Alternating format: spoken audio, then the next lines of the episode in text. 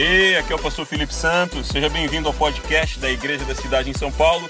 Eu espero que essa mensagem te inspire, edifique sua fé e te empodere para vencer os seus desafios. Compartilhe com alguém se você gostar dessa mensagem. Deus abençoe sua vida. Tchau. Em 1 Coríntios 15, versos 55 a 57, nós lemos aí no esboço: Onde está, a morte, a sua vitória? Onde está a morte, o seu aguilhão? O aguilhão da morte é o pecado, e a força do pecado é a lei. Mas graças a Deus que nos dá a vitória por meio do nosso Senhor Jesus Cristo. Então, olhando para a história do ladrão, do ladrão na cruz, do malfeitor na cruz, ao lado ali de Jesus, claro, o malfeitor que se arrependeu, o poeta já dizia, é louco o bagulho, arrepia na hora, Dimas, o primeiro vida louca da história. Ele não se chama Dimas, ah, essa é, uma, é um retrato da história, não da Bíblia, mas é realmente emocionante entender a história deste primeiro a se arrepender, digamos assim, e ouvir de Jesus um acesso direto ao paraíso, porque Jesus ali também estava profetizando que aquele homem ia morrer na cruz. Se aquele homem fosse sobreviver, Jesus diria: quando sua vida na terra acabar, você estará comigo no paraíso. Jesus está dando ali duas certezas. A salvação é imediata. Ele está dizendo, amigão, não tem notícias boas quanto à sua posição na cruz, mas você estará comigo no paraíso. Isso é fantástico. O primeiro relato de alguém que acessou o paraíso é um ladrão arrependido, um malfeitor arrependido, um transgressor da lei arrependido. Então isso é realmente emocionante. Não era um religioso, não era um mestre da lei, não era alguém conhecido por dar esmolas, embora tudo isso seja bom, mas nada disso compra a redenção e a nossa salvação. O primeiro princípio que nos faz refletir ah, sobre a salvação através da redenção está aí no seu esboço e eu peço que você anote. Receba com fé o presente da salvação. Sem fé não há salvação. Existe uma forma errada de olhar para a salvação pensando em obras, pensando em performance, mas o melhor que podemos fazer para recebermos a salvação é arrependimento e fé. Pela fé no Filho de Deus somos salvos. A Bíblia diz em Romanos 10, 9, algo que precisa estar muito claro para a gente. Paulo diz se cremos no Senhor, confessarmos com a nossa boca e cremos com o nosso coração, certamente seremos salvos. Vivemos num mundo com muitas religiões, com muitas abordagens sobre o eterno, sobre pecado, sobre céu, sobre salvação. E a maioria das religiões vai colocar a salvação, a purificação dos seus pecados, como uma trajetória, como uma purificação, talvez em uma vida ou em várias vidas, ah, como um purgatório em que a pessoa lá fica numa sala de espera sendo limpada das desgraças que ela fez. Nenhum desses caminhos foi apresentado por Jesus. E o que nos levanta aqui uma importância? Se nenhum desses caminhos foi apresentado por Jesus, e Jesus afirmou: Eu sou o caminho, o que sai da boca dele é extremamente importante para a vida na terra e para irmos para o céu. A salvação nos dá o passaporte para o céu antes de chegar o dia de irmos para o céu. E Jesus fez uma oração que diz o seguinte: Venha a nós o teu reino, seja feita a tua vontade aqui na terra, como é no céu. Então a vida cristã não é um conjunto de lasqueiras em vida e no final ele nos salva se formos bons ou não. Não é isso. Não é isso. Jesus não apresentou isso. E vai chegar uma hora na vida que a gente vai decidir, vai ter que decidir, se a gente vai ficar com o que esse mundo fala, se a gente vai ficar com o que um professor universitário fala, se a gente vai ficar com o que os nossos antepassados, queridos e amados, falaram. Mas vamos entender uma coisa aqui, concordar globalmente. Os nossos familiares que vieram antes da gente são importantíssimos e amados, mas eles também erraram. Eles não são os detentores da verdade. Eles também precisam de um Salvador. E a salvação quer entrar em famílias. Quem sabe você vai ser o primeiro da família a falar assim: não, eu vou fazer do jeito de Jesus, porque Ele é o único mediador entre vida e morte, entre céu e terra, entre temporário e eterno. Alguém vai ter que tomar essa decisão. Alguém vai ter que tomar essa decisão.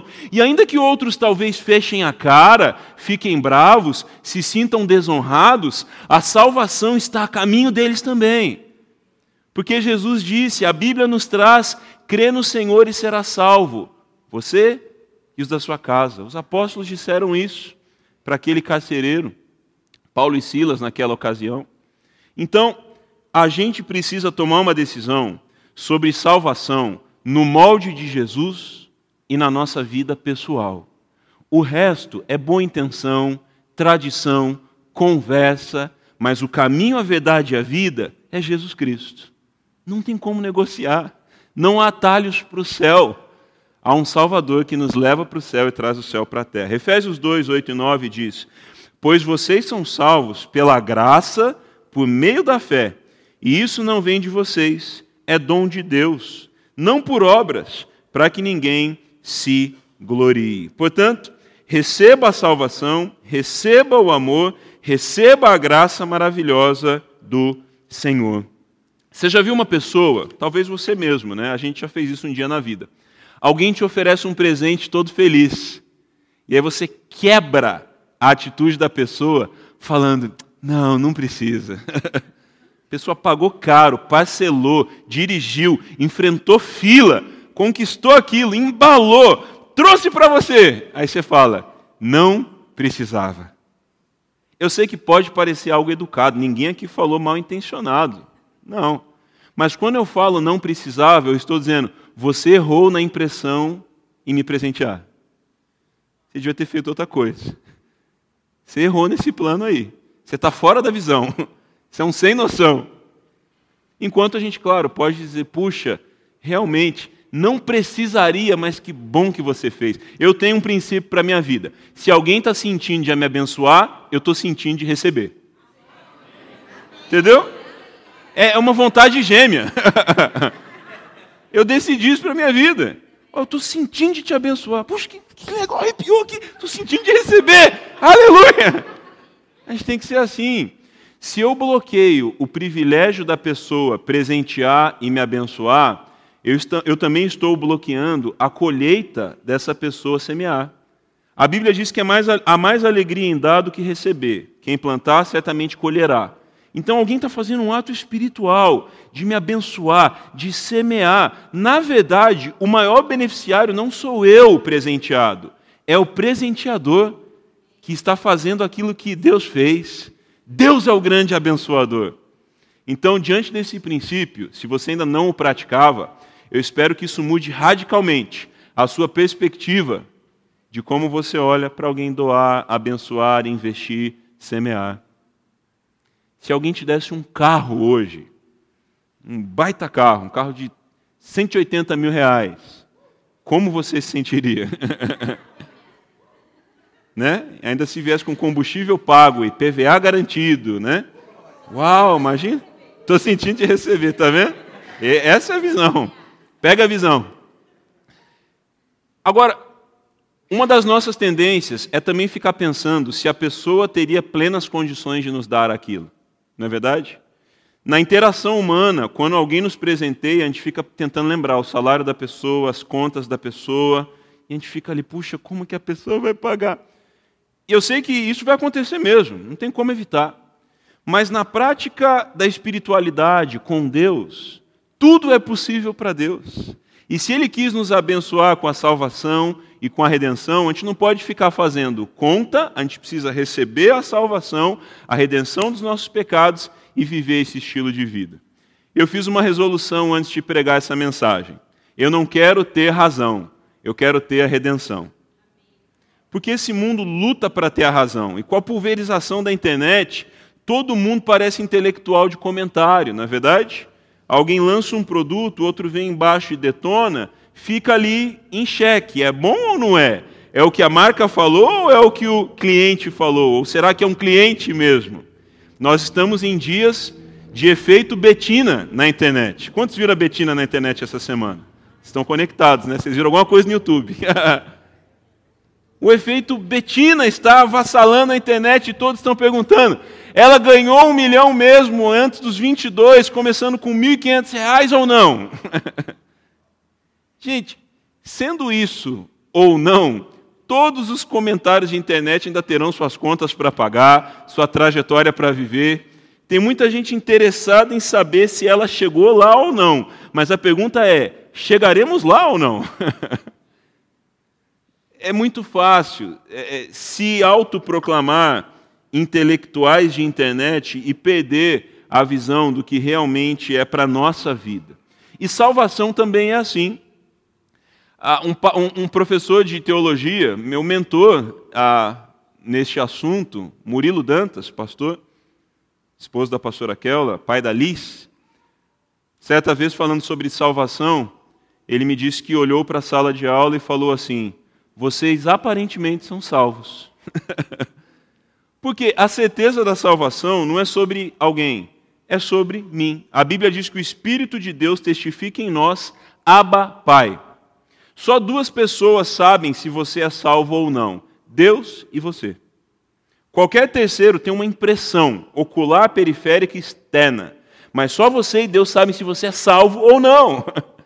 Então não dá para, ah, fulano é salvo, fulano não é. Não, não vai dar para a gente chegar a uma conclusão desse jeito.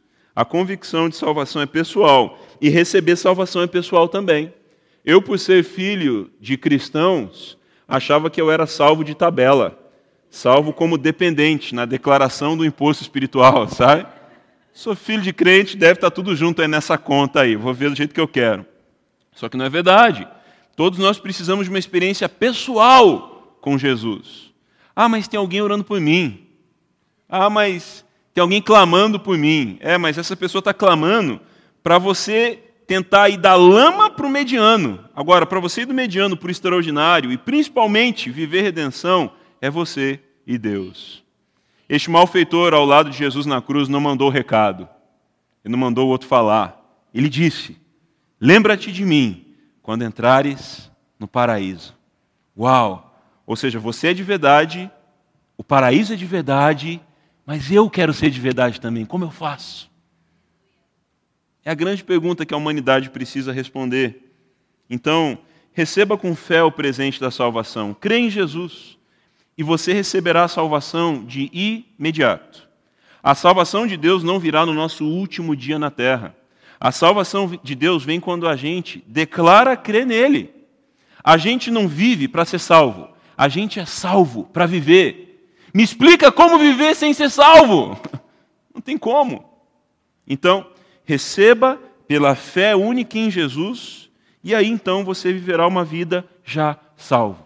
Essa não é uma pergunta para responder lá no final. Você precisa ter a convicção da salvação todos os dias da sua vida, porque isso impactará tudo que você vai fazer, decidir, caminhar e viver. A certeza da salvação não é apenas uma sensação, a certeza da salvação é uma dimensão que muda radicalmente como nós vamos viver no planeta Terra. As nossas interações, entregas, escolhas, tudo. Dá pra, não dá para saber externamente quem é salvo ou não é, mas dá para perceber o padrão de vida de quem é ou não é. E não estou falando social, mas a questão de paz na mente, senso de eternidade, boas novas do lado de dentro para encarar as más notícias do lado de fora. Eu tenho falado isso repetidamente. Como encarar más notícias no mundo? Bom, estando recheado de boas notícias do lado de dentro. Como encarar as chuvas de domingo para segunda? Como encarar a terrível tragédia, o massacre em Suzano no meio da semana? O desmoronamento daquela escola na Nigéria com 100 crianças soterradas? O ataque na cidade de Christchurch, na Nova Zelândia, naquelas duas mesquitas, que, embora a fé deles não tenha nada a ver com a gente, são seres humanos, dignos do nosso respeito e alvos do amor de Jesus. Como encarar essas más notícias do lado de fora? Com boas notícias do lado de dentro. Sempre que você busca a Deus, exerce sua fé, vem à igreja, ora, vai à cela, você está se enchendo de boas notícias. O Evangelho significa boa notícia. Quando você está cheio de boas notícias, ainda que você lamente as más notícias do lado de fora, você não para por causa delas. Alguém perguntou: por que está acontecendo tanta coisa ruim ao mesmo tempo? O mundo está acabando? Dá tempo de eu parcelar alguma coisa nas Casas Bahia? Caso ou compro uma bicicleta? A pergunta hoje não é nem caso ou compro uma bicicleta, é caso ou alugo uma bicicleta, né? E aí, eu entendo que nos últimos dias duas coisas vão acontecer. A Bíblia diz: o amor de muitos esfriará, ou seja, certas tendências do mundo ficarão cada vez piores. Só que a igreja precisa e irá brilhar. E eu não estou falando a igreja da cidade, a presbiteriana, a batista, a metodista, a alterofilista, não é isso. Estou dizendo a igreja de Cristo, o coletivo de pessoas que nasceu de novo, se reúne para celebrar que Jesus ressuscitou e vive uma vida com a certeza da salvação. Isso impacta tudo. Essa é a igreja. E nos últimos dias, as coisas do mundo vão piorar, mas a igreja precisa brilhar em suas obras, em seu exemplo, em suas conquistas. Já ouviu falar de conquistas? Tem um tal de ano de conquistas aí fora. Por isso, receba, porque isso tem a ver com tudo. Salvação não é te garantir para depois da terra.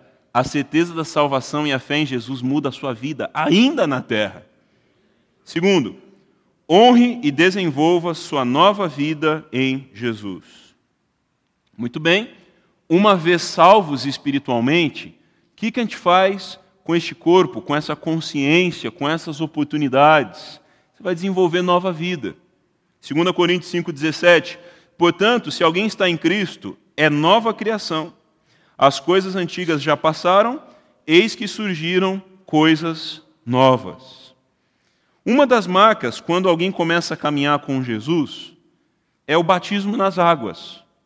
Alguém que acredita em Jesus com seu espírito, tem fé nele, não tem dificuldade de descer as águas do batismo conscientemente para testemunhar sua fé para os outros.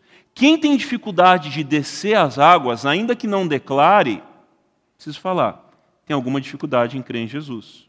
Eu não estou dizendo isso para acusar, eu estou dizendo isso para te ajudar. Quem está bem com Jesus, tem fé nele, acredita nele, meu, vamos descer as águas aí e mergulhar nisso. Ele não desceu as águas? Quem crê não desceu as águas? Bora, põe meu nome aí, eu vou descer também. Eu não quero ter razão, eu quero a redenção. E quem desce as águas não é alguém perfeito. Se a gente for esperar ser perfeito para se batizar, a gente nunca vai se batizar. Qual é a fórmula para nunca se batizar? Esperar ser perfeito. Jesus propôs o batismo para pessoas imperfeitas, mas que acreditam nele e querem viver uma interação de vida com ele, serem salvos, viver o céu na terra e depois ir para o céu também.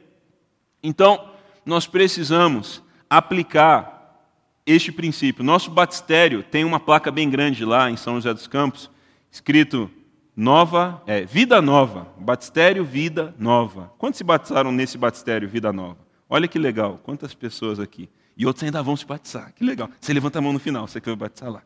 Ah, 2 Coríntios 5,17, portanto, se alguém está em Cristo, é nova criação, as coisas antigas já passaram, eis que surgiram coisas novas. É normal a gente ver num testemunho, normalmente, alguém dizer assim: olha, eu fazia o mal, eu fumava, cheirava, traficava, extorquia, e aí eu aceitei Jesus, glória a Deus, eu estou aqui com os irmãos.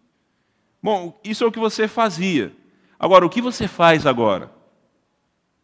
Sermos salvos não tem a ver com parar de fazer o mal apenas, mas de começar a fazer o bem. Novas obras, nova vida, nova perspectiva. Alguém precisa olhar para você depois de Cristo e dizer que há diferença. Até mesmo quem não crê em Deus precisa concordar que estamos em 2019 depois de Cristo. Não é verdade? Se é possível reconhecer a linha cronológica da história em antes de Cristo e depois de Cristo, onde estão as aparências a, a, reais da nossa vida em antes de Cristo e depois de Cristo? O apóstolo Paulo dá uma pista, São Paulo. Ele diz: Aquele que roubava, não roube mais. Quem furtava, não furte mais. Quem mentia, não minta mais. Faça o bem, fale a verdade, edifique. É necessário parar de fazer o mal. Sim, primeiro passo. Mas não pode parar aí. É necessário fazer o bem. Pastor batista e ativista norte-americano Martin Luther King Jr. dizia: o problema não é a voz dos maus, é o silêncio dos bons. Silêncio, obras, atitudes, fazer o bem. Esse mundo é uma massinha aguardando alguém para moldá-lo. E acredite, tem sempre alguém moldando. Tem alguém que não acredita em Deus moldando a cultura, moldando o entretenimento, o teatro, as galerias de arte, o pensamento dado nas escolas, nas universidades. Esses lugares não ficam desocupados. Tem alguém moldando e influenciando. E deixa eu dizer uma coisa. O real mestre espiritual de cada um, a real divindade que cada um tem, nem que seja ela o dinheiro, que a Bíblia diz, o dinheiro também é uma divindade maligna que quer governar as vidas. Logo dizemos, o dinheiro é um ótimo servo, mas um péssimo senhor. Tudo aquilo que influencia espiritualmente a vida de alguém vai ser manifesto nas obras dessa pessoa. Se alguém acredita em budismo, se alguém acredita em islamismo, se alguém acredita em taoísmo, hinduísmo, judaísmo, não importa. O que a pessoa acredita espiritualmente vai sair e externar na hora que essa pessoa produzir algo. É verdade. Algumas bandas de cristãos decidiram não ser bandas gospel, mas serem uma banda de rock. Porque quando a gente abrir a boca, tocar e cantar, o Cristo que está na gente vai externar. Da mesma forma, quando alguém compartilha de uma outra espiritualidade, quando essa pessoa está com o microfone na mão, está na plenária, está ensinando na sala de aula, está compondo uma música, isso vai externar.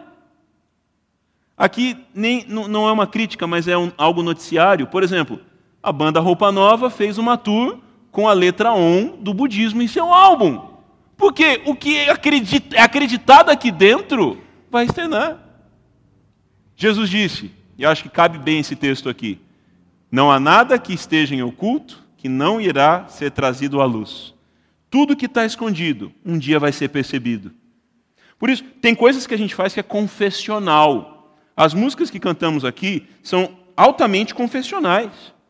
A letra declara. Se a gente cantar isso aqui num país perseguido, é degola em minutos. Porque está claro o que a gente está falando. Só que para a gente influenciar esse mundo e levar a redenção de Deus para as pessoas e para as estruturas da sociedade, a gente vai fazer coisa confessional nos ambientes devidos, mas a gente vai fazer coisa de forma sutil também. Atos 17, Paulo está em Atenas esperando Timóteo e ele se posiciona no Areópago, um lugar onde os sábios da Grécia discutiam, e ali havia um altar a um Deus desconhecido, porque eles tinham passado por uma grande, um grande livramento, mas não sabiam explicar o porquê, e criaram um altar a um Deus desconhecido. E Paulo está andando e percebendo a idolatria daquele lugar, o culto ao conhecimento, e ele acha um altar ao Deus desconhecido. Ele fala: É aqui. Ele senta ali e fala: Atenienses, vocês que são sábios, doutorados, eu preciso dizer uma coisa para vocês. Este Deus desconhecido para vocês é conhecido para mim. E ali ele começa a falar de salvação, de Jesus. E a Bíblia diz que ao final muitos quiseram ouvir mais sobre aquilo. Porque a gente precisa saber ter estratégia. A gente precisa saber entrar nos nichos da sociedade. Se a gente souber apenas replicar versículo bíblico, tirar foto do devocional e cantar só música evangélica, gente, tudo isso é bom. Tudo isso é importante, tudo isso é a base, mas a gente precisa saber dialogar e levar redenção para quem é de fora. Para quem não entende, para quem não tem a linguagem do templo, para quem não fala evangeliquez fluente, entendeu? Eu sei, a maioria dos evangélicos fala evangeliquez fluente, mas os que não, não são salvos não falam. As escolas não ensinam evangeliquez. Então, gente, tem um monte de coisa boa que a gente está fazendo, e eu estou aqui falando show, mas estou dizendo, não chegamos lá ainda, tem mais. Quem recebe a redenção, leva a redenção. Então, honre e desenvolva a sua nova vida em Jesus. Sua vida agora tem como base e sustento três coisas aí, subtópicos: a justiça de Deus, a santidade de Deus e a verdade de Deus. Justiça, santidade e verdade. A justiça de Deus, a santidade de Deus e a verdade de Deus. Você precisa dessas três coisas. A justiça de Deus não é a justiça humana e não parece nada com a vingança humana. A santidade de Deus, a Bíblia diz: sejam santos, porque eu sou santo. Deus ele não te impõe santidade. Deus ele te liberta para a santidade. Deus não está olhando para a terra e falando assim, bando de miserável pecador, vamos tratar de ser santo. Eu já olhei para Deus desse jeito. Parece até piada. Deus está olhando para a humanidade e está dizendo assim: puxa, eu dei Jesus, dei o Espírito Santo, dei a igreja da cidade, dei caminhos, dei linguagem, dei palavra, muita coisa. Agora vocês são livres para ser santo. santos. Entendeu? A santidade não é Deus vindo igual um oficial de justiça intimando você, ó, oh, tem que ser santo. É não, tem uma boa notícia para vocês. No mundo falido, em meio a pessoas amando o pecado, vocês são livres para serem santos. Uau! Essa é a boa notícia. Você não está sendo enquadrado para ser santo. Você foi libertado, liberto para ser santo. E a verdade de Deus, eu falo muito isso aqui, eu gosto de refletir sobre isso. Há uma diferença entre fatos da humanidade e a verdade de Deus. Por exemplo, alguém que levou um calote é um fato? É um fato. Mas sabe o que é a verdade com V maiúsculo e não minúsculo? É Jesus te restituir. Alguém que sofreu um abuso sexual, é fato? É. É verdade com V minúsculo? É. Mas o que, que é a verdade? É o abusado ser restaurado e curado. E na nossa igreja, nós amamos e queremos restaurar não apenas os abusados, mas também os abusadores. É verdade. Certa vez, vi um comentário na internet sobre alguém que fez um mal terrível alguém disse assim: tem que apodrecer na cadeia, tem que ser estuprado na cadeia, tem que morrer. E que Deus tenha misericórdia de todos nós. Eu li a progressão, não. Tem que, tem que apodrecer, tem que ser estuprado, tem que morrer, e que Deus tenha misericórdia de todos nós. Mas peraí, essa misericórdia também não pode. Eu não estou dizendo que as pessoas não têm que ser processadas civilmente, criminalmente. Mas, por exemplo, o malfeitor que estava ao lado de Jesus, o bacana da gente saber que ele é malfeitor é que a gente não sabe exatamente o que ele fez. Eu não sei se ele roubou uma maçã, eu não sei se ele matou uma criança, eu não sei se ele tentou se rebelar contra os romanos, eu não sei. E é bom a Bíblia não especificar e eu trazer para você que o sentido do grego não é ladrão, mas é malfeitor, porque a gente não sabe o tamanho do mal que ele fez. Mas a gente lê em Romanos 3,10 que todos fizeram algum mal. É fácil olhar para o pecado da pessoa e se escandalizar com a estética do pecado da pessoa. Quando o que nos afasta de Deus não é só a estética do pecado, é a essência do pecado. Jesus disse: se você cobiçar o cônjuge do outro com os olhos, já adulterou. Ah, então já que já adulterou, aproveita e vai para a cama. Não! No Antigo Testamento, o adultério era in loco. No Novo Testamento, é o in loco, e Deus nos livre disso, mas também é o em pensamento. Deus está falando, Jesus dizendo: se você receber redenção no nível do pensamento, vai ser muito mais fácil vencer no nível externo. Quem tem problema, por exemplo, com álcool, com drogas ou por compulsão de compra. E, gente, alguém que é compulsivo com cigarro e alguém que é compulsivo com compra, ambos têm problemas. Um vai apodrecer o pulmão e outro a conta. A única diferença é essa. Ambos precisam de redenção. Só que um olha para, ah não, pelo menos eu não sou um desgramado como aquele ali. Ah não, é... não, não, não. Para de olhar a estética do pecado dos outros e começa a se preocupar com a essência do seu.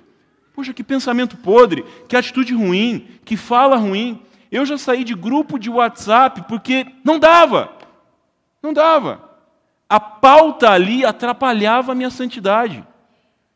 Tem amigos, tem talvez familiares, tem amigos de condomínio antigo, gente que eu estudei, mas a pauta não dá. Não estou rompendo amizade. eu estou rompendo o ambiente da roda dos escarnecedores. Só você sabe a manutenção da sua santidade e quanto ela custa. Só você sabe. A Bíblia diz que o que contamina o homem não é o que entra por sua boca, mas o que sai de sua boca. Por isso, quando a gente está querendo mais santidade, caminhando com o Espírito Santo, tem coisa que os outros vão dar um feedback para a gente. Ó, oh, o que você fez, tal, não ficou legal. Puxa, não, obrigado por ter me avisado. Mas também tem um monte de coisa que o próprio Espírito Santo fala para a gente. Um comentário a gente lança, a gente, hum, nossa, nada a ver, não vou falar isso de novo, não. Deus me livre. Tem como apagar, tem como voltar, tem como desdizer isso.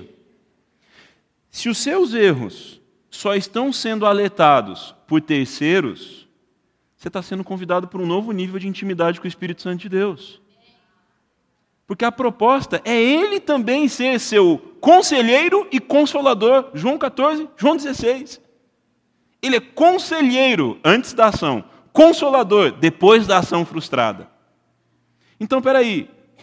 Se só as pessoas estão falando para mim, ó, isso aqui não é muito bom para você, você está se afobando aqui, você está quebrando um padrão aqui, e não falta gente para falar isso com a gente.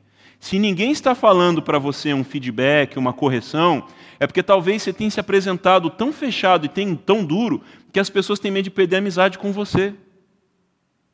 Se as pessoas que te amam e são sábias não estão te trazendo conselhos, ou você está se apresentando como alguém distante, fechado, alguém que vai vingar, alguém que não vai levar numa boa. Um sábio sempre tem algo bom para dizer para a vida de quem está perto mas nem sempre quem está perto se mostra a fim de ouvir. E a pessoa fala: puxa, eu estou entre a amizade e o feedback. Pô, vamos ficar com a amizade, fazer o quê? Tem gente que diz que o outro não pede o amigo, mas não pede a piada, né? A gente está prestes a entrar numa era que a pessoa pede o amigo, mas não pede o feedback. Nesse nível. Acredite, tem gente fazendo conta de como vai falar o que tem para falar para você. Eu tenho certeza, não é nem profecia. Tem alguém perto de você pensando, puxa, como é que eu dou toque na pessoa? Como é que eu falo? Mas eu queria trazer. Tem alguém esperando a oportunidade de te dar um toque de alguma coisa que está acabando com a sua vida. Tem alguém esperando. O que, a gente pode fazer? Cara, abrir o nosso coração de maneira aprendiz, pedir graça para Deus e começar a enviar sinais de que a gente está disposto a ouvir. Salomão compilou em Provérbios o seguinte, a seguinte máxima: A correção para o sábio faz uma marca mais profunda do que centenas de açoites ou chicotadas para o tolo. Já pensou nisso? A correção para o sábio deixa uma marca mais profunda do que centenas de chibatadas num tolo. A gente está aprendendo um negócio aqui nessa manhã. O tolo, ele leva um monte de chicotada e não muda. O sábio recebe um feedback e fala onde eu estava com a cabeça. Está entendendo? Quais são as marcas que a gente vai levar? É como se Deus estivesse dizendo: no mundo você pode levar um monte de cicatriz de bobeira, ou você pode sair com marcas de aprendizado. E eu não vou escolher, você vai escolher. No caso Jesus, levou as duas, né? Jesus, o arquétipo da sabedoria perfeita, ainda levou um monte de chicotada para dizer para a gente: ó, as chicotadas eu já levei, fiquem só com os aprendizados. Meu Deus, é um convite. Feliz aniversário, Marcelo. Deus abençoe a sua vida. Hoje é aniversário do Marcelo, nosso baixista. Uh!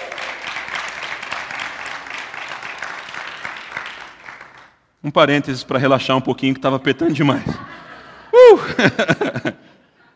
Jesus. Terceiro, viva para cumprir os propósitos de Deus. Efésios 2, 10. Porque somos criação de Deus, realizada em Cristo Jesus, para fazermos boas obras, as quais Deus preparou de antemão para que nós as praticássemos. Uau! Estava conversando com um amigo recentemente. Ele estava andando por uma trajetória que estava acabando com a vida dele. E Deus plantou uma situação em que ele parou tudo, se arrependeu e falou assim: Eu não estou seguindo o meu propósito. E na vida a gente pode viver por aprovação, status, dinheiro, sinais momentâneos de que deu para pagar a conta no fim do mês, então deixa a vida me levar, o Ministério Martim da Vila, né? Então, mas fico pensando, se tem algo que é o que realmente fecha a conta, é propósito. Tem gente que tem mais salário, mas se não tiver propósito, tá, tá a fim de acabar com aquele salário, tá querendo ir para Las Vegas destruir ele. Tem gente que tem subordinados. A pessoa manda uma planilha ser feita, em 30 minutos está pronta. A pessoa tem autoridade, influência. Mas se não tiver propósito, não adianta. Sabe qual é uma das definições de fracasso? É ser bem sucedido em algo que não é para você. É uma das definições de fracasso. Só que assim, Deus ele não está preocupado se você vai ser engenheiro, advogado, contador, ah, empresário, administrador, maqueteiro. Não, não é nesse campo que Deus está atuando. A gente teve aqui o destino ministerial sábado passado, em que Deus quer saber se você é um inovador, um engajador, um instrutor e um ativador. Ou seja, em Efésios 4:10 é uma paráfrase de apóstolo, profeta, mestre, evangelista ou pastor. E não é de cargo, não é de autonomia. Não é o nome que você é chamado, é o fruto que é percebido. Não adianta nada falar, oh, aquela ali é uma macieira. Cadê a maçã? Não tem é um ficus, né? A gente está falando do ficus. A árvore dá o quê? Dá nada, dá problema. Não é nativa, quebra calçada. Quem é você? A Bíblia diz: conhecerão a árvore pelo fruto. É o que você faz e o que abençoa, agrega, que define qual área que você é melhor. Tem gente que fala: não, eu sou isso, eu sou isso, mas está resultando isso? Ou algo precisa ser destravado, ou você precisa perceber quem é você. No Brasil, a gente tem uma cosmovisão um tanto limitada, né? A gente acha que pastor é o velhinho de cabeça branca e que prega para o povo. Pastor, na verdade, é apacentar, é cuidar das pessoas, é perceber a necessidade dela e ajudá-la, não só dando para ela a resposta para a sua necessidade, mas ajudando a caminhar de forma que ela saiba suprir aquela necessidade. Davi disse: ele me faz caminhar por pastos verdejantes e águas tranquilas. Ele não está falando, ele me dá pasto na boca. E ele traz água para mim. Ele me faz caminhar por pastos verdejantes e águas tranquilas. Não é na boquinha. Não é na boquinha. Deixa eu dizer, o trato de Deus com a gente não é na boquinha. A única coisa que é na boquinha acho que é a ceia. Você vem, mas é muito mais no coração do que só na boca, não é verdade? Ele me faz caminhar. Ou seja, o bom pastor, ele vê que aquela ovelha está andando por um pasto que não é verdejante. Isso não tem a ver com pastar, tem a ver com andar por caminhos de vida. E por águas perigosas ou falta de água. E ele ensina ela a caminhar por onde é a vida, por onde é sustentável viver. O bom pastor não dá água nem alimento. O bom pastor ensina o caminho para que amanhã a ovelha não precise acioná-lo de novo para saber caminhar. Puxa, que show! Muitas vezes o pessoal vem e fala: Pastor, tem que ir atrás daquela pessoa, porque o bom pastor vai atrás da centésima ovelha. É verdade, ele deixa as 99 para ir atrás de uma. Mas olha que interessante, a Bíblia está dizendo que para ir atrás de uma, ele precisa de 99 que dão conta de ficar aqui. Não é verdade? Se ele olha para as 99 e fala, sangue de Jesus tem poder, como é que eu vou atrás daquela? Tem ovelha endemoniando aqui. Ou seja, eu não preciso ser alguém que fica olhando para os meus líderes, meus pastores, dizendo, vai, faz, vai, vai, vai, vai. Não! Eu preciso ser uma das 99, que quando ele olhar para a minha cara, a minha caminhada está dizendo, vai. Faz, vai mais longe. Entendeu? Tem gente que tem uma visão apaixonada da centésima ovelha. Eu quero ser a centésima ovelha para ser buscada e carregada. Deixa eu dizer uma coisa: naquele tempo em Israel, quando uma ovelha escapava, o pastor pegava, se necessário, quebrava um ossinho para ela depender um pouco mais e ficar mais perto. Tenso, né? Muito mais fácil decidir. Não, não quero quebrar nada, quero ficar aqui. Estou no time das 99 e pronto. e não estou dizendo isso com a figura pastor, seja Felipe aqui, ah, Paulo em Mogi, Moacir em Guarulhos, Tiago com relevância, Tales em Santo André. Não é só isso. É a voz de Deus entrando no nosso coração. Eu disse isso algo para um pessoal recentemente. Se você pertence a uma igreja local, uma família para pertencer, é importante você ouvir seu pastor local frequentemente. Não importa do que ele está falando. Ao ouvir o seu pastor, que Deus colocou para você na sua vida, isso renova a sua identidade, o seu pertencimento. Os piores momentos da minha caminhada cristã têm a ver também com momentos que eu fiquei muito tempo sem ouvir meu pastor. Eu ouço o pastor Carlito pregar e falo, uh, que alívio, porque no caso ele é o meu pastor, né? Falo, puxa, que legal. Às vezes, nem que eu não lembre do que ele falou, mas aquilo ajuda a trazer vida, identidade, senso de ovelha. Alguém que me ama, ministra na minha vida, eu tenho uma referência, show de bola. A gente fala meio que em tom de brincadeira, mas um pouco de verdade. Há pessoas que sentavam na fileira da frente, aí aconteceu algo que não gostou, vai para o meio, vai para o fundo, vai para o paredão. O próprio Big Brother já dizia que o paredão não é um lugar muito interessante. Daqui a pouco fica lá fora. Ah, me vê um coração. Agora um pão de queijo. Agora um hamburgão. Agora um guaraviton. A pessoa está explodindo já. Tem gente que eu sei que senta no fundo, talvez por causa do som, ou porque precisa sair durante a celebração, ou está lá atrás para dar apoio. Não é isso, tá? Mas percebe como a nossa interação física entrega algo que está acontecendo lá de dentro? A Bíblia fala em vários momentos: a presença do Senhor veio, as pessoas se prostraram, me coloquei de joelhos, a, a sala se encheu, as pessoas se animaram. Quando Deus toca no nosso espiritual, a gente é livre para reagir fisicamente. Alguém me disse, pastor, eu fui numa igreja tão, tão tradicional que eu bati palma numa hora lá, pegaram o microfone e repreenderam quem bateu palma. Não vamos brigar com eles. Segura a palma, faz assim. Beleza. Aqui você pode bater palma, você pode gritar. Com decência e ordem, obviamente. Mas esse texto aqui de Efésios 2,10 está dizendo que as obras que Deus preparou para nós na terra, a sua missão, não foi criada depois que você nasceu, não foi criada depois que você decidiu seguir Jesus. A sua missão de vida foi criada antes de você ser criado. Deus não cria missão de vida para a gente que Ele criou. Nossa, criei essa pessoa. Para ela não ficar desocupada, vamos dar uma missão de vida para ela? Para ela não pecar? É o contrário. Deus tem um painel de missões para o mundo, coisas que precisam ser feitas na terra. E aí Ele cria pessoas para cumprir essas missões. Olha, eu preciso de alguém que ajude a questão da segregação entre negros e brancos. Eu vou criar o Martin Luther King. Vai! Eu preciso de alguém que plante uma igreja com a visão saudável e que expanda e influencie o Brasil. Eu vou criar Calito Paz. Vamos! Entendeu? Deus ele tem uma pauta para a humanidade. E ele cria pessoas para cumprir isso. Por isso, a nossa vida não fará nenhum sentido enquanto a gente não cumprir o nosso propósito. Por isso que eu falei, não é sobre a profissão que você faz, mas é o seu propósito atrelado à sua profissão. E deixa eu já dar aqui um alerta para você, porque um dia eu passei por isso. Cumprir o seu propósito não significa servir Deus de tempo integral. Ah, eu preciso de uma bolsa propósito, para eu poder ficar de boa só correndo atrás dele. O seu propósito tem a ver com a área da sociedade onde você está. A Bíblia diz que Paulo, em Éfeso, precisou fazer tendas. Mas eu não, eu não acho que ele. Que, não é porque Deus deixou de cuidar dele. Deus podia fazer chover dinheiro se necessário. É porque enquanto Paulo estava fazendo tendas, ele estava tendo um olhar de Éfeso, das pessoas, para encontrar Priscila, Áquila, e o evangelho chega ali com maior profundidade.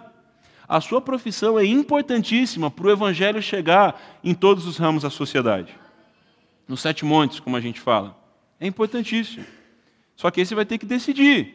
Você está na profissão correta? Viver o seu propósito não é não ter profissão, mas é ressignificar a sua profissão. Por que fazemos o que fazemos? Essa é uma marca da redenção. E, e sabe por que eu tenho certeza disso? Porque a Bíblia diz que Jesus Cristo redimiu a humanidade, não é verdade? No início, Deus criou Adão e Eva, a base da humanidade, e eles já tinham tarefas.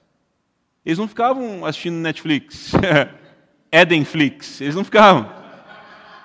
Eles tinham tarefas para fazer: cultivar o jardim, cuidar da terra, governar e multiplicar. Deus tinha dito isso.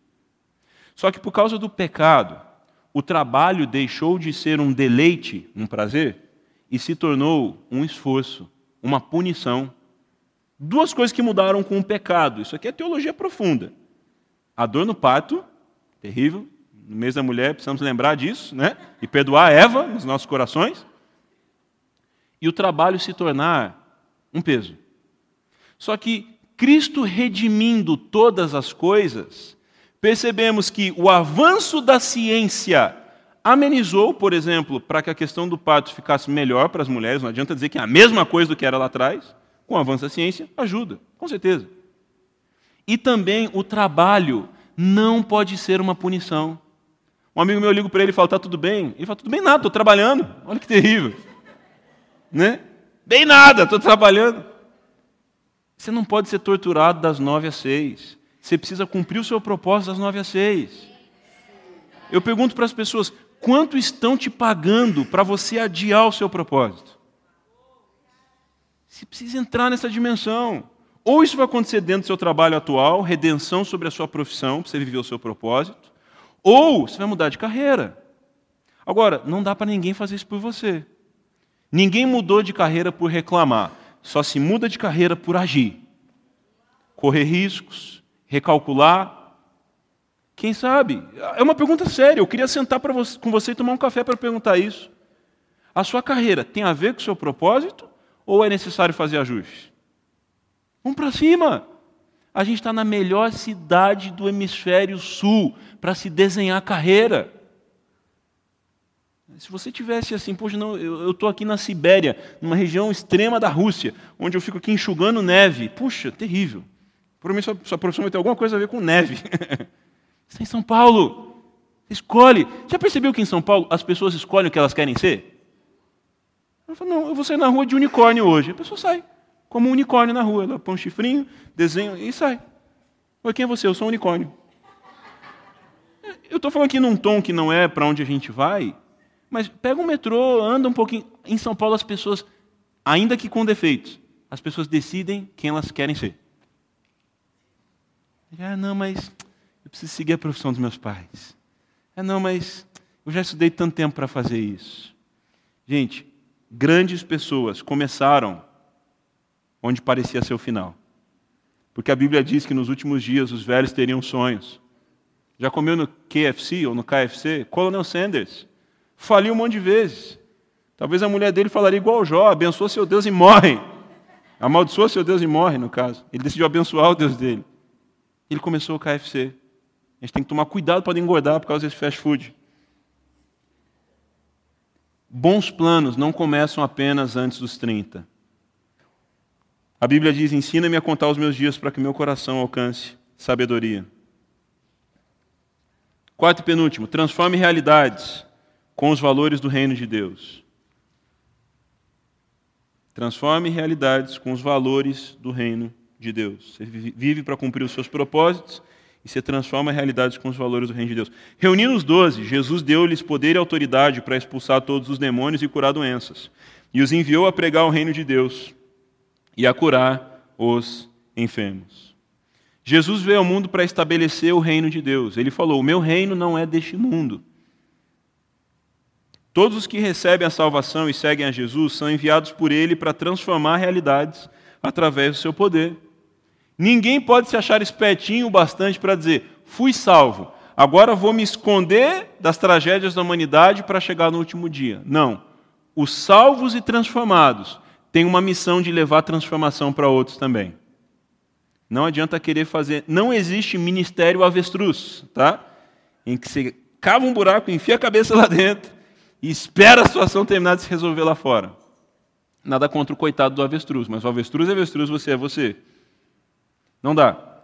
Deus fez algo grande na sua vida, te salvou, te redimiu, agora você tem uma missão na terra. Não é para pagar isso, é porque você é livre para isso. Ele reuniu os doze e deu para eles uma missão, um sentido, autoridade e uma agenda. Eu e você recebemos autoridade para curar, expulsar demônios e anunciar as boas novas do Evangelho.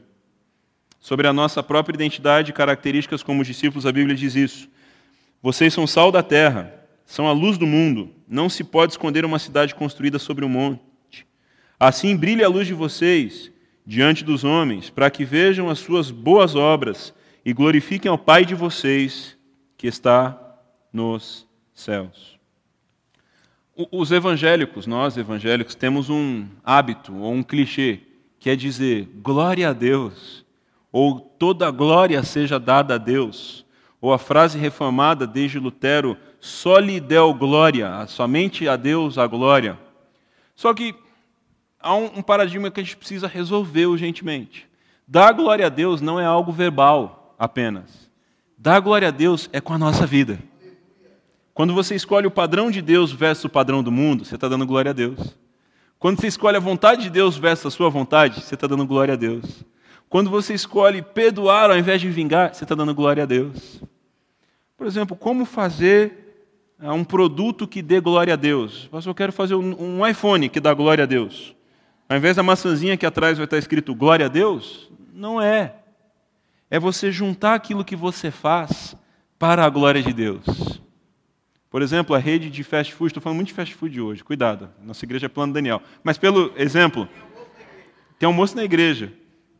Arroz, feijão, caninha. Almoço, glória a Deus. Almoço para a glória de Deus. A, a rede Chick-fil-A, nos Estados Unidos, não abre aos domingos. É uma regra? Não. Mas é porque, como eles são cristãos e eles entendem que todo mundo ali vai estar conectado à igreja, servindo na igreja, eles tomaram a decisão de não abrir no domingo. Talvez onde seria o seu maior faturamento. É para todo mundo fazer isso? Não. Mas é um testemunho interessante. Porque é para a glória de Deus. Mas vocês podiam ganhar muito mais. Mas é que a gente não está fazendo só para ganhar. A gente está fazendo para a glória de Deus. Pô, mas quanto custa isso aí? Às vezes você vai montar um orçamento. Você que é autônomo, empreendedor, ou faz orçamento. Olha, o orçamento é X. Outros você vai falar, isso aqui é para abençoar. Um amigo meu disse que tem gente que cisca para dentro. Eu falei, o que é cisca para dentro? Ele falou que a gente quer só aqui, ó. Só quer para si. Fulano de tal só cisca para dentro. Por quê? É, é só o vem a nós. o teu reino deixa para lá, né? E eu comecei a perceber, falei, nossa, realmente, tem gente que cisca para dentro. Deus me livre de ciscar para dentro. Quinto e último, Seja um agente de redenção no mundo, para os outros. O propósito da sua vida não tem a ver com você. Uau, chocante. Quero ir embora, pastor, eu peguei mal. Mas é verdade. Porque um propósito de vida que tem a ver consigo não é, um grande, não é nenhum propósito. É uma preocupação própria. Jesus disse que até os pagãos preocupam com o que comer, o que vestir. Dos milagres que Jesus fez em Mateus, Marcos, Lucas e João, nenhum foi em favor de si mesmo. Tudo que Jesus fez de milagre foi para os outros. Você acha que não deu vontade? Pegar um boleto e falar assim: tá pago! em favor dos outros. E deixar que Deus cuide de mim. É interessante ver que Jesus precisou abrir mão de se salvar para nos salvar. É claramente isso. Ele estava na cruz, alguém zombou, alguém comentou. Na, na, é igual, igualzinho o campo dos comentários da rede social hoje, onde o povo detona, é, é aquele momento ali. Alguém comentou na timeline: salvou a tantos, salva-te a ti mesmo. Só que era necessário o Filho de Deus deixar de se salvar para nos salvar. O salário do pecado é a morte. O destino de quem não se arrepende dos seus pecados e tem Jesus como seu único Salvador, a Bíblia apresenta, não é a gente que julga. É o inferno. E olha que interessante, Jesus levou sobre si todos os nossos pecados, não é verdade? Tudo sobre ele. Ele decidiu não se salvar. Para onde ele foi? Para o inferno. Mas por que, que ele foi para o inferno? Como condenado? Não. Ele foi para o inferno com autoridade de rei. Pessoal no inferno, oh, tem alguém na portaria, abre lá, plá. Entra quem? O rei da glória, o rei dos reis. E aí, pessoal, tudo bem? Eu vim pegar as chaves e pregar para os espíritos aprisionados lá do passado no Antigo Testamento. Vamos subir! Porque ele tomou sobre si os nossos pecados de tal forma que até para o inferno ele foi. Uma das coisas que a gente vai conversar com Jesus, eu quero. Senhor, como é que foi no inferno? Não que eu quero ir para lá, que bom estar tá aqui no céu. Como é que foi esse negócio? Ele fez isso para resgatar. A gente leu lá no começo: a morte, onde está o seu aguilhão? João 17, 20. Minha oração não é apenas por eles, rogo também por aqueles que crerão em mim por meio da mensagem deles. Esse é o último ponto. Não somos salvos para escapar do inferno. Tem gente que fala assim: aceita Jesus, senão você vai para o inferno. Olha, redenção não tem a ver só com medo de ir para o inferno. Porque medo de ir para o inferno todo mundo tem. É preciso mais do que medo de ir para o inferno. É preciso vontade de ir para o céu. Que, que não está muito interessado no inferno, mas também não está muito interessado no céu, entendeu? E, e essa visão que a gente tem, que talvez o cinema traz, o mundo visual, a gente pensa assim: céu é da nuvem para cima, inferno é da terra para baixo, e a gente está num meinho um pouco seguro aqui. Está da hora aqui. Vamos ficar aqui. Não dá para ficar mais aqui, não? Só que a grande verdade é: as regiões celestiais não são apenas acima das nuvens. O mundo espiritual está a todo o nosso redor. Jesus disse assim: as portas do inferno não prevalecerão contra a igreja. Onde são as portas do inferno? Me avisa, porque eu não quero passar lá. né? Só para saber. Onde são as portas do inferno, gente? As portas do inferno são ambientes de batalha espiritual e de influência negativa em vários lugares do mundo. Existe porta do inferno na cultura, porta do inferno na educação, muito oportuno falar isso nesse tempo, porta do inferno na política, existe porta do inferno, a porta do inferno não é, puxa, não, é lá no meio da terra onde está quente, não vamos passar lá não. Não. As portas do inferno estão aí fora. E você não tem que ter medo delas. Elas têm que ter medo de você. Às vezes os ônibus passam aqui na rua, a estrutura do prédio treme, não é verdade? E quando você passa perto de uma porta do inferno, em algum lugar por onde você passa de segunda a sexta, ou de domingo a domingo, as portas do inferno tremem. Eu lembro uma vez, estava vendo, a gente estava com a família em algum lugar, um priminho meu, ele estava andando e dando de bonzão andando na frente de todo mundo. A gente, cuidado para atravessar a rua, cuidado, cuidado, cuidado. Criança em rua é um negócio interessante. Cuidado. De repente, ele foi de bonzão, entrou entre dois carros e deu de frente com um cachorro. E o engraçado é, ele virou e saiu correndo, e o cachorro virou e saiu correndo também. Eles de repente fizeram assim. E às vezes a gente encara situações nesse mundo que são assustadoras, estão oprimidas. E a verdade é, as portas do inferno tremem diante de quem é de Deus. E aí você vai tremer também? Você vai fazer cada um correr para um lado? Alguém vai reassumir isso. Por isso, quando você encontra um problema na sociedade, grandes chances de você ser a solução. Existem problemas órfãos aí na sociedade, procurando alguém para adotá-los e resolvê-los. Logo, nós não somos interlocutores de problemas. Ó, tem um problema aqui, ó, caiu aqui, ó, sujou aqui. A gente é sal dessa terra, luz desse mundo. A gente olha para o problema e fala assim: Deus, se eu vi, ou eu vou resolver, ou eu vou direcionar uma solução para cá. Você quer parar de ver problemas desnecessários? Ore assim, Deus, deixa eu ver só os problemas que eu tenho interação real de solução. E você vai levar a sua barrinha de solução. E talvez vai deixar de ver algumas coisas que não precisava. Se você vê um problema, você já começa a fazer parte da solução, nem que seja em oração. Agentes da redenção. Jesus olhou para os doze e falou: Olha, vocês estão garantidos no céu, mas a terra não está garantida. Vocês precisam chegar até as pessoas e multiplicar essa mensagem. Uma das pautas da gente valorizar a redenção é a gente levar ela para outros. Quantos aqui valorizam a salvação que Deus te deu? Excelente, não é? Como que a gente reage a isso? Como que a gente responde? Puxa, levando isso na nossa fala, nas nossas interações, no nosso relacionamento, quando a gente produz valor. Então, por meio da mensagem deles. Olha que legal. Jesus orou não só por eles, mas por quem ia ouvir os discípulos. Sabia que, boa notícia, tá? Jesus orou por você e continua orando à direita de Deus. A tua notícia ainda melhor nessa manhã. Jesus já orou por quem vai ouvir a mensagem que você vai falar. Quando você olhar para alguém antes de evangelizar, abordar, levar um abraço, uma palavra de ânimo, palavra de vida, lembre-se sempre do seguinte: Jesus já chegou nele através de oração, agora eu vou chegar.